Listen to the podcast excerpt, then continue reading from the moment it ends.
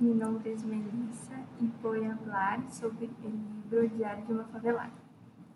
Como su nombre indica, la obra fue escrita el formato de diario.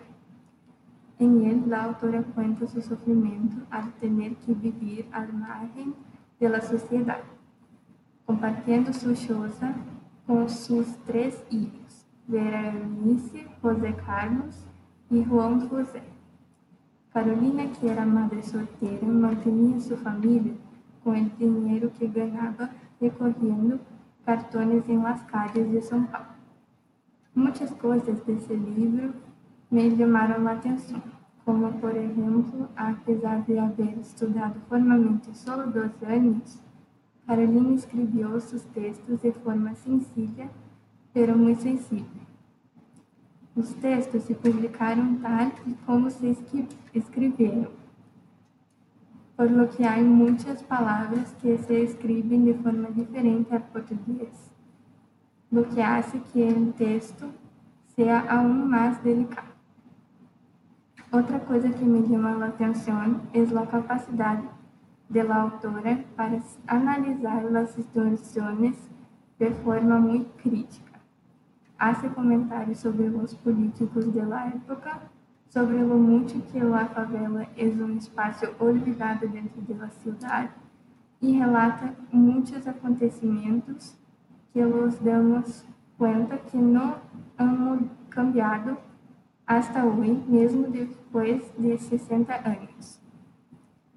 Además de sua relação com o espaço de la favela, outro elemento muito presente em el texto el hambre. Hay muchos momentos en que los que, en los que la escritora aporta historias de no solo su hambre, sino la de otras personas, sus hijos, vecinos y otros recolectores de papel.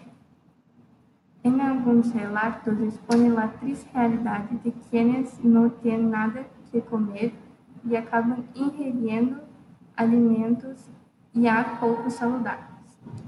Aunque no le gusta la favela, el hambre y la pobreza, Carolina também tem um grande sentido de la solidariedade com as pessoas que vivem na comunidade. Em muitos momentos, ela e seus filhos são acusados por los vecinos, pero aún así, em muitos outros momentos, ajuda a esses mesmos vecinos. Me ha gustado mucho la obra. La forma de relatar los hechos hace que parezca que estamos viendo realmente la situación y también muestra mucho lo difícil que es la vida en la periferia y el facto de que ella ha, no ha terminado sus estudos muestra su fuerza de voluntad para hacer el viaje.